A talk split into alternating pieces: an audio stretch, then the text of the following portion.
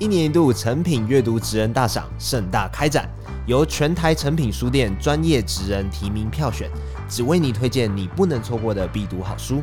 即日起至一月九日，成品阅读职人大赏入围书展，参展书籍三本七五折，单本七九折起。全台成品书店、成品线上同步登场，立即点击节目资讯栏了解更多哦。这一本书，它不是叫你不要生，而是在告诉你说，你可以选择不生，以及如果今天你选择不生，这不是一件违背道德的事。这样的概念有点像母亲像月亮一样，妈妈真伟大，为母则强。你是个妈，你就有能力去保护你的孩子。你讲这些话的时候，事实上是把一个所谓的母爱。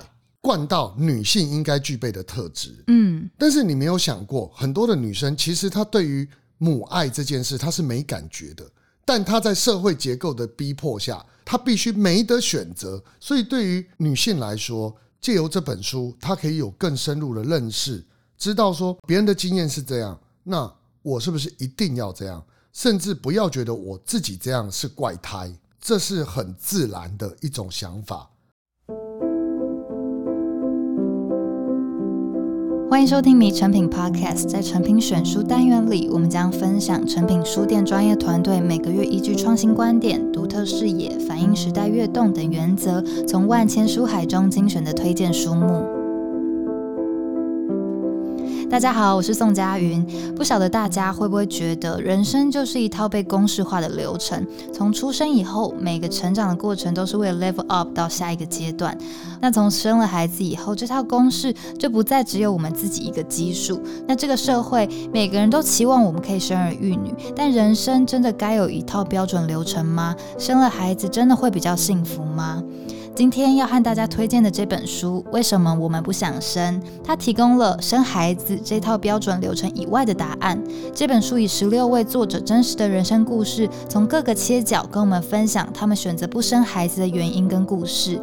那我们今天特别邀请到吕秋远律师，以一位律师和男性的视角，跟我们聊聊为什么我们不想生这本书。律师你好，家人好，各位迷成品的听众大家好，我是吕秋远。为什么我们不想生这本书？从各个切角讨论不想生孩子的种种原因。那请问律师，哪一个不想生孩子的原因有让你格外的印象深刻，或是感到共鸣吗？其实，在看这本书之前哦，我觉得听众朋友其实可以先去观察一下这本书它的文化视角跟它的社会切入的角度跟台湾是不太一样的。你没有办法让它跟台南的张小姐。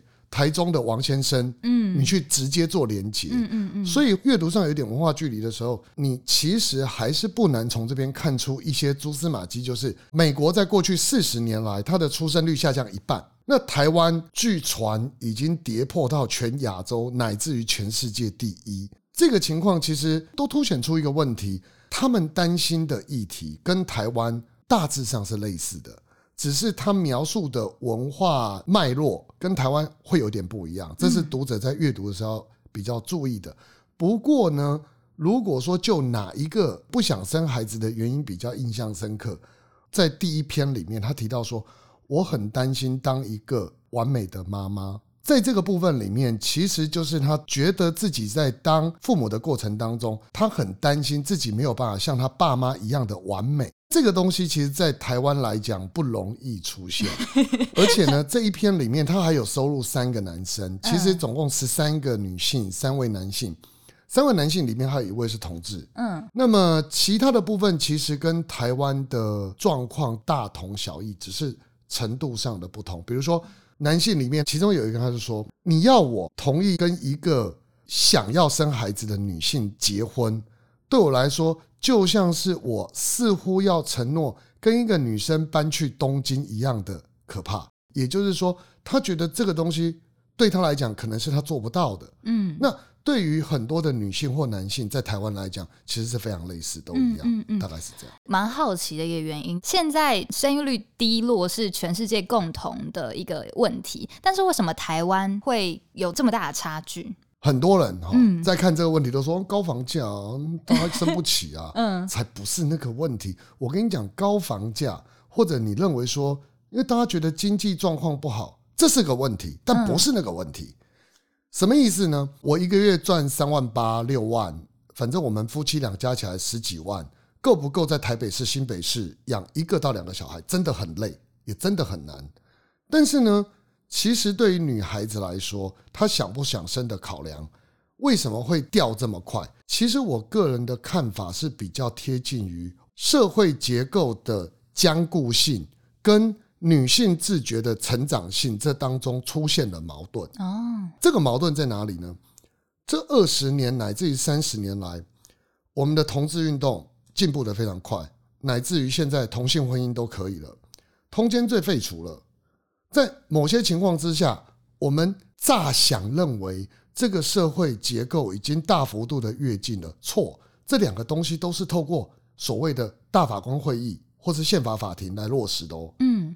它从来就不是立法院主动投票决议修改法律。换句话说，其实整个我们讲说社会结构在思考同志的议题、性别的议题，乃至于婆媳的关系、孝顺、女孩子在娘家当中是不是泼出去的水，台湾人里面还在争论要不要有聘金，要不要有嫁妆。嗯可是对于女性来讲，她会觉得。我不要这些啊！我现在要的东西是，我要自己是一个独立自主的个体。嗯，那孩子对我来说意义是什么？你总不能跟我讲说，就像很多人在讲啊，那你有子宫要做什么？你的子宫不就是要孕育后代吗？那这种所谓的狗屁道造的说法，对于很多人来讲，我讲很多人是指说，比如说五十岁、六十岁，乃至于少数的四十岁这个世代来讲，对呀，女孩子不就是应该要有母爱吗？甚至我们讲说有一个很好笑的说法，叫做从女孩蜕变成女人，最重要的就是你要有孩子，嗯嗯，你才能成长。这个说法不就跟男生要当兵才能从男孩变成男人一样的无知？今天这一些事情，其实当我们发现社会结构的成长它是极为缓慢的，但女性自觉的成长却是快速的，那你就会出现。女生对于这个社会结构带给她的束缚，她不能接受。嗯，她觉得我为什么要进入这样的一个框架？不管是婚姻或者生育子女，我进入这个框架之后，等于宣告我要举白旗，说我接受这个孩子对我带来的甜蜜的负荷。然后你要说服自己，这太棒了，这个生儿育女的经验实在太好了。你没有试过一次，你怎么知道？乃至于前辈都会这样告诉你。问题是我们自己又知道。这个东西叫神话，叫传说，叫运气好。这里面书里面有提过啊，他说这个东西是一个很有趣的情况，就是好像哦，就极端主义者在这里面会说，我当然不想生孩子啊，为什么？因为我可以把钱拿去买高跟鞋，拿去做我喜欢做的事。作者是要告诉你说，那是一种个人选择，嗯嗯，它不是一个必然要、必然不要。但当台湾人把这个东西视作你一定要。嗯，不然你就不配当一个女人。嗯嗯，这时候就会觉得你在说什么鬼啊？嗯嗯，那我就不要，而且我不要，我可能过得更好。那这样的生育率在社会结构的负面影响下，就会越来越低，而且是突破性的低。嗯，因为对于女生来说，她发现不生我就不必进入这个社会结构。对，那我顶多是被长辈碎碎念，那我不管就好了，我不听就好了嘛。嗯，那这个时候对于女生来说，她的压力相对来讲会少非常多，会很快乐。嗯，这就是其实我觉得台湾生育率显著下降的原因。嗯，你今天你要改善这个生育率，你要做的是性别教育，你要做的是让。等于说，长辈跟晚辈或同辈之间的落差要越来越低。嗯，那个社会结构当慢慢的转变成人性化的结构，嗯，或许就有人愿意。在那之前，你跟我讲说，你给我一个小孩五千块、一万块，要干嘛？我我为了这一万块，我半夜三点要起来喂奶，嗯，然后我要被婆婆骂，说我不会喂，说这个小孩跟我们家姓。所以基本上你没有资格讲话。嗯嗯嗯，我干嘛承受这个东西呀？嗯嗯，怀孕又不是你怀孕。其实我觉得这个东西就是一个很大的问题。嗯，然后我觉得在十六个作者的故事里面，不约而同的提到一个我觉得很有趣的观点：他们就是不想要有小孩，然后没有这样子的欲望，他们觉得是一种天生的想法。那我觉得这件事情蛮酷的，因为。身为一个女生，从小到大，或者在感情里面，大家都会问啊，你未来想要几个小孩，或者是你想要你未来的家庭的小孩是怎么样子？但是我从来没有想过，我不想要有小孩，这样的一个想法是我可以选择或者是我可以决定的。对，我觉得这件事情蛮有趣的。其实这一本书它不是叫你不要生，而是在告诉你说你可以选择不生，以及如果今天你选择不生，这不是一件违背道德的事。这样的概念有点像母亲像月亮一样，妈妈真伟大，为母则强。你是个妈，你就有能力去保护你的孩子。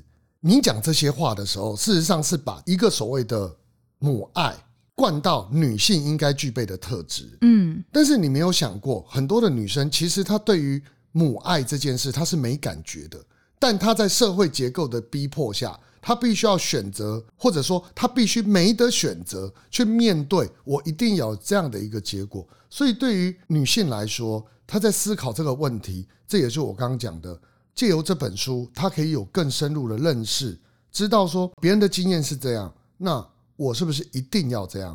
甚至不要觉得我自己这样是怪胎，这是很自然的一种想法。所以我觉得这个东西呢。如果把它简化成，其实不生孩子这件事是一个应该的，这太言过其实。作者没有这样想，嗯，他只是借由这十六个故事告诉你，有人这样选，他的原因是不是让你心有戚戚焉？如果是，那放心做你自己，比较类似是这样的概念。刚有提到关于母性、母爱这件事情，书中有一篇叫做《母性本能》，然后作者用非常科学跟理性的观点在出发。他提到母性这个概念，其实很多时候是过度被感性化。其实生产就是一种自然的法则，那女性不应该被母性这样的感性期望绑架。那请问律师，你身为一个男生，你是怎么样看待母性这样的情感？那你是不是也曾经见证过很多女性因着母性这样的感性的期待，被框架在一种身不由己的困境当中呢？这个问题的前提，我觉得要稍微调整一下，就是、嗯、身为一个男生在看这件事情，是指这个社会结构之下的男生，还是英蓝的男生？应该是这样的男生，就是你应该这样想的男生，还是以我个人接触到这么多家庭悲剧的男生，那是不一样的。嗯，如果是以台湾大部分的男生来讲。本来就应该有母性啊！你一个当妈的，你怎么教小孩啊？类似这样子，没有人去料到一件事：说其实小孩几岁，妈妈就几岁，爸爸也就几岁。你不要觉得你是一个三十二岁的成年人，我告诉你，你的小孩三岁，你其实就是三岁，你跟小孩一样幼稚。嗯，所以你必须要学着去当爸爸，或学着去当妈妈，它不是一个必然的过程。大部分的台湾男性的，那说阴蓝的男性是什么？就是你应该这样想，或者是。如果就性别平等的角度，你可以这样想，看法大概就是说，其实母性跟父性都可以具备，都可以具备的意思，它不必然具备。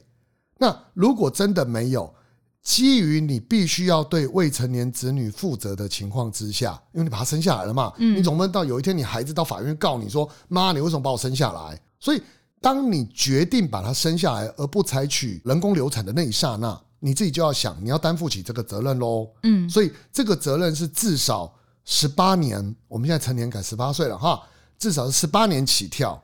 你有没有办法承担这十八年的责任？可以是吧？可以，那你就做。那做的时候呢，别忘了爸爸跟妈妈都一样，他没有所谓的父性母性，你们只是分工合作，把这个孩子教育成一个他要像个人类，就这样子。那其他的就你的孩子不是你的孩子。嗯，好，这是我们觉得理想中的。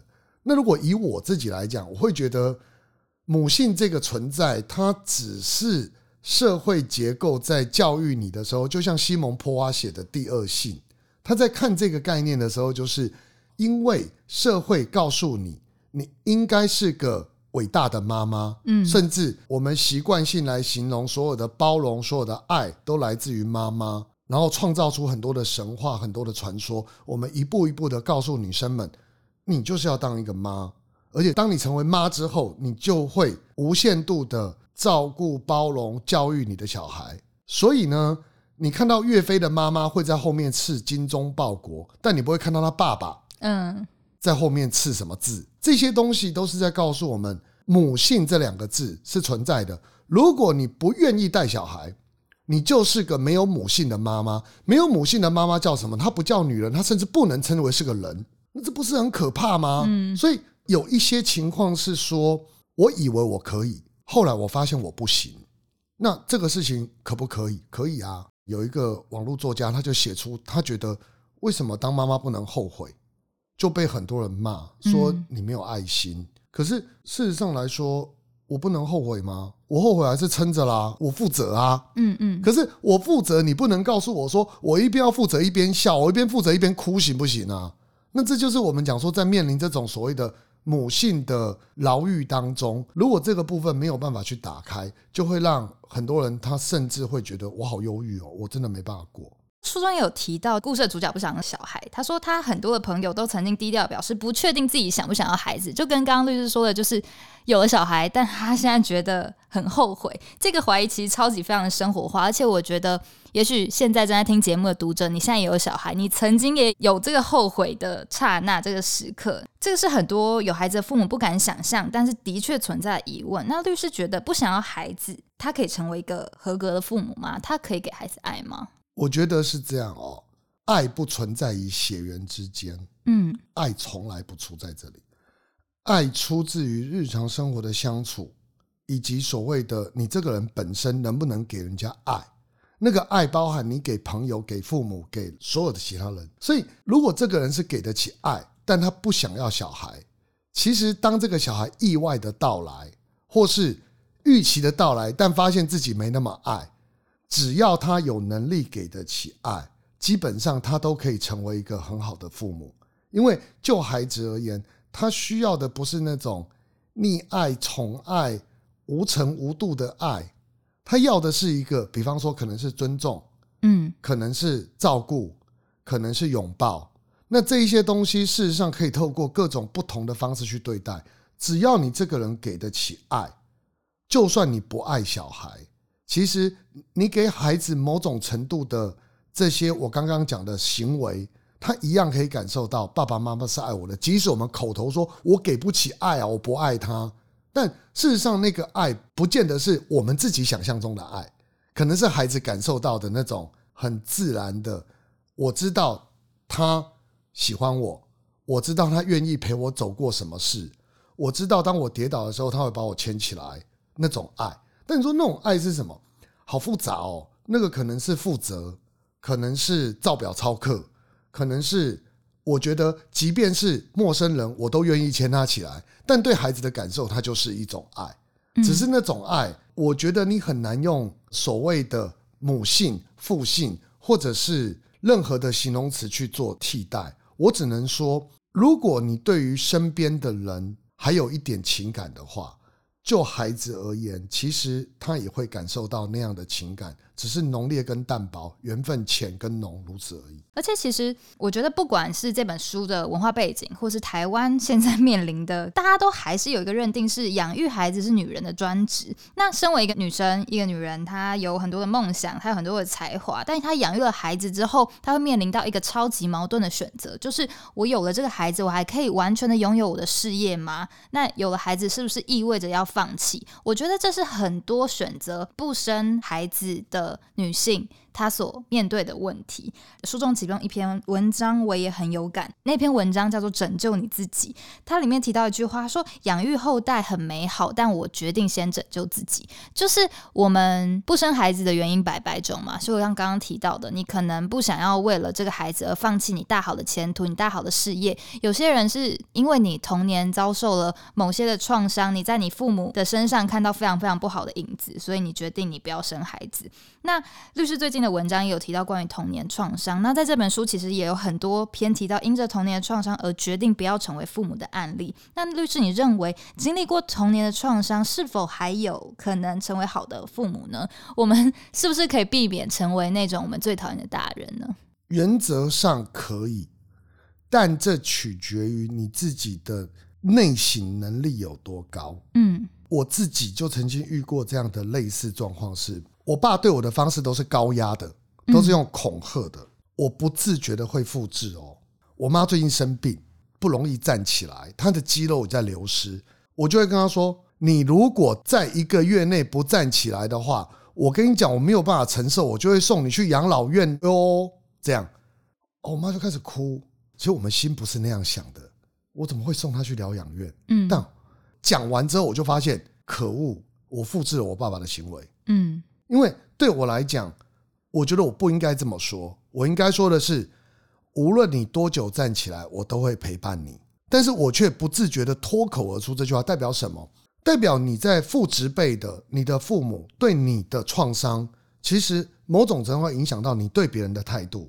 你可能变得退缩，你可能变得不容易相信别人，你可能变得没有安全感，你可能会变得想要用这种方式去对你最亲近的人在做同样的事情。那我尽力在避免，可是有的时候你气急败坏的时候，那个行为模式就在出现。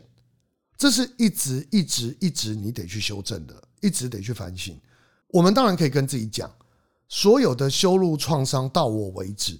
那么我努力的去反省我自己。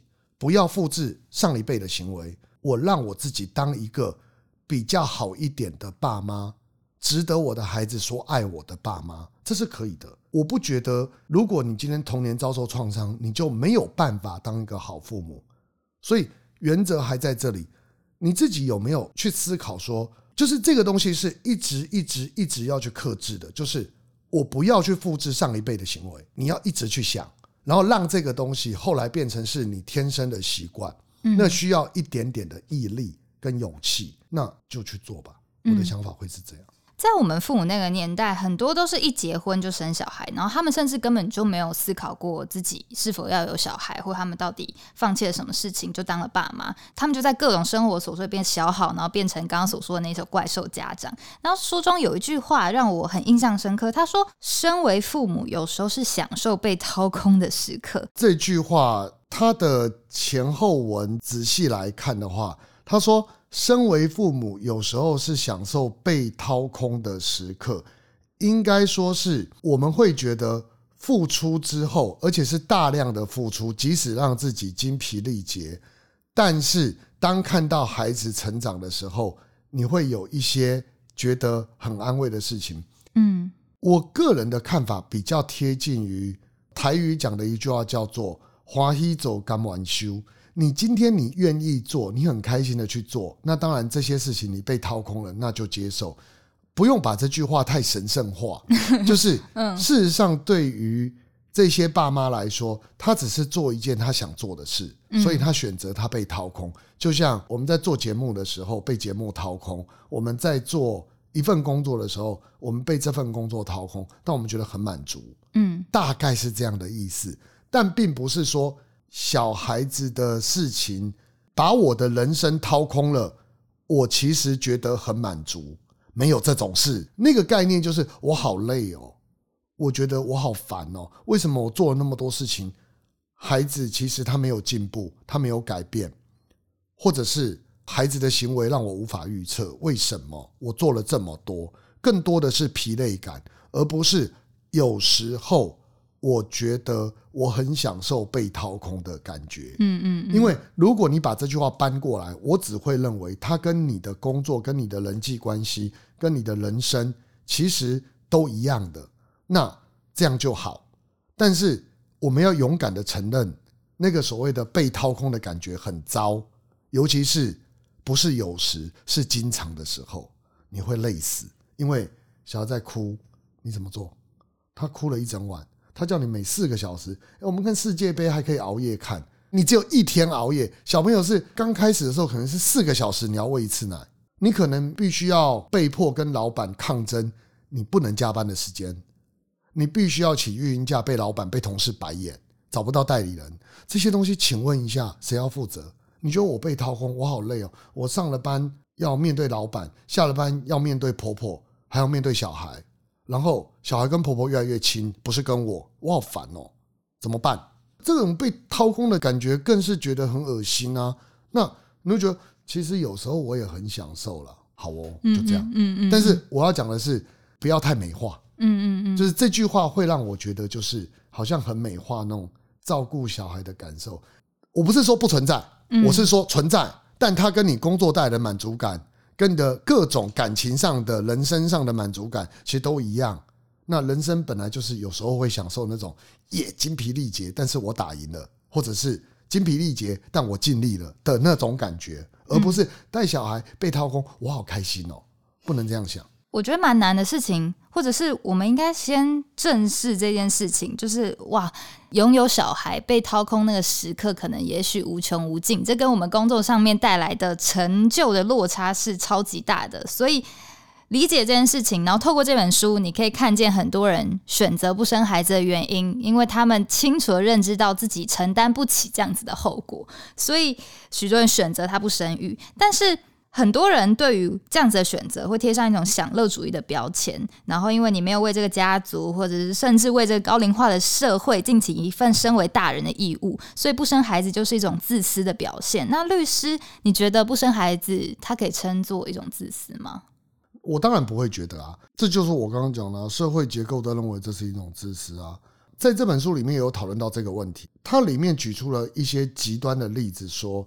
其实，甚至很多不生育的鼓吹网站里面会提到说，不生很好啊，不生我可以怎么样怎么样。然后就有人会说，对嘛，你们就是贪图，比如说我们很早以前的名称叫顶客族，想享受两人世界，你想享受一人世界嘛，所以今天你才会这样做。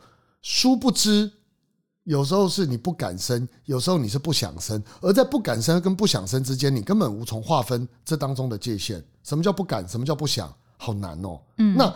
在这个情况之下，其实大人的义务，就像我们讲嘛，国家会有所谓什么少子化对策办公室，甚至有些政治人物他会觉得说，女生如果不生小孩的话，就要亡国了。哎，所以今天我是一个女人，我不生小孩，我会让国家灭亡。哎，好可怕哦！这样的论调一而再、再而三的出现，这就是我们讲的嘛。你今天你把自私这个桂冠丢到别人身上去，别人必须要去戴那。这样的王冠没有人戴得起啊！嗯嗯，所以我根本不认为这是自私，而是各位，你们想要让任何一个人生育孩子，不管是女性或男性，请你们先想一想，你们怎么看待生育这件事？当你让这些人觉得生育是一件很美好的事情，我不必背负这么多的莫名的东西的时候，比方说，你说我们国家有没有改变？有啊，当我们民法在做修正的时候。他考量到一件事，我们以前都会讲说，诶，女生的姓氏一定要跟男生，但是现在我们改成抽签以后呢，就是其实这个孩子他不一定要跟着妈妈或跟着爸爸姓，就会比较多女生愿意考虑，诶，这个孩子可能跟我姓，那我愿意试试看。虽然很多女生觉得啊，姓谁的姓不重要，通常离婚的时候才会重要。那么。对于这个国家的生育率就会有一点点的提升。你说，可是律师为什么不是很多的提升？很简单呢，因为你跟我讲抽签，最后面还是先生会来跟我讲啊，不要啦，我爸说我不跟我姓的话哦，很糟啦，我爸可能会翻脸呐。我妈说，如果今天真的要孩子跟你姓，那干脆就离婚就好了。你要离婚吗？你要赌一把吗？不是嘛？所以最后面你国家设了这个法律。就最后面可能结果还是跟男生姓，这个东西就是我刚刚一直提到，你整个社会结构对女性的生育这件事到底是不是友善的？你的整个社会环境、整个家庭环境对女性是不是友善的？友善的时候才有后面的东西可以谈，如果没有，那没有什么好说的。律师应该见过很多在不管是生育或婚姻或家庭这种纠结，见证了很多悲剧的发生。那律师觉得这本书可以为在纠结生孩子这件事上的男女，甚至是家长，可以为他们带来怎样的思索或者出路呢？应该这样说哈，就是找到一个对的人，想出一个对的相处模式。这个对不是指道德上或者是法律上的对错，就你们两个都舒服的方式，清楚的去理解自己有没有能力承担这样的责任之后，那么可以去做选择。当然啦。我讲的叫做理论上，因为实际上来说，其实你想不到那么多，大部分人就还是会一头栽进去。嗯，只是我们尽可能的在决定要不要孩子的时候，去提醒自己，你能不能够跟对方这个人一起承担起未来在十八年左右的时间，不管有没有继续在一起，都能够当个好爸妈的想法与方向，可以。就做啊！其他的部分，其实我觉得真的不需要去想太多。为什么？因为你想太多，最后面的下场就是做不了。嗯，我跟跟各位讲，有了你也会想拿掉，因为你想太多。那通常想不多的人才会结婚跟生小孩，想很多的，最后面你就说哦，这个也不行，那个也不要。嗯，算一算，好像利大于弊，弊大于利。好了，算了，不要了，就会这样。嗯，所以我只能说，你把自己的焦点缩小到最低，那个最低就是我有没有能力跟另一半一起好好的对待这个新生命？可以就做吧，嗯，不行就再想想。嗯，想到你觉得可以的时候，找到那个对的人，有了正确的想法之后，再去落实，其实这样就可以了。我觉得是这样啦，嗯，就是从我们这一代开始，我们可以尽力去做的事，就是我们不要让下一代跟上一代的观念一样，对于性别、对于家庭、对于婚姻有错误的认知跟不平等的思考模式。这才是对于要不要生小孩这件事落实在台湾社会上的时候的一种省思。它不会是一个我把这本书看完之后，我就决定我不要生小孩。不不不，我没有叫你这样。这本书它是告诉你有一种同理的安慰。如果你是这样想，不要怕。但如果你是想生小孩的，那去生。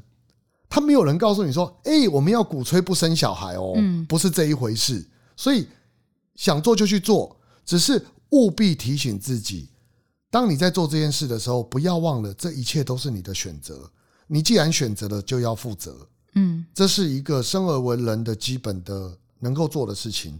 那我觉得这一件事情，如果在未来我们自己能想清楚，而且去落实，其实我觉得生不生这件事情，它不会是国家兴亡的政策，也不会是一个所谓的说，诶，我们。应该要怎么样的对祖宗八代交代的一种俗事，而是它本身来说，可能会是一种对我自己负责，也对于从我身上出来这个孩子负责的一个最好做法。了解，嗯，为什么我们不想生？这本书以几个选择不生孩子的人物故事出发，但从中我们却可以看见许多现代人对于当代社会的反思。那这本书其实并不是在鼓吹拒绝生孩子，而是提供了另一个角度来思考这个问题。不论你是否正面临要不要生孩子的抉择，或是单纯对于这个议题感到兴趣，我相信你都可以在这本书里面找到自己的影子，或是可以共鸣的地方。最后套一句这本书的编辑 Megan Zhang 写在引言的最后一句话。他说：“愿你跟我一样，觉得这些文章迷死人又气死人，让人愉快又发人省思。”好，那今天的节目就到这边，邀请大家到诚品书店全台门市，或是点阅节目简介的诚品线上书籍连接，查找二十章出版的《为什么我们不想生》。那如果你喜欢这集的内容，请订阅我们的频道，在收听平台给我们五颗星或推荐给朋友。那谢谢大家的收听，也谢谢今天的来宾吕秋远律师。那我们下次见，谢谢大家，拜拜。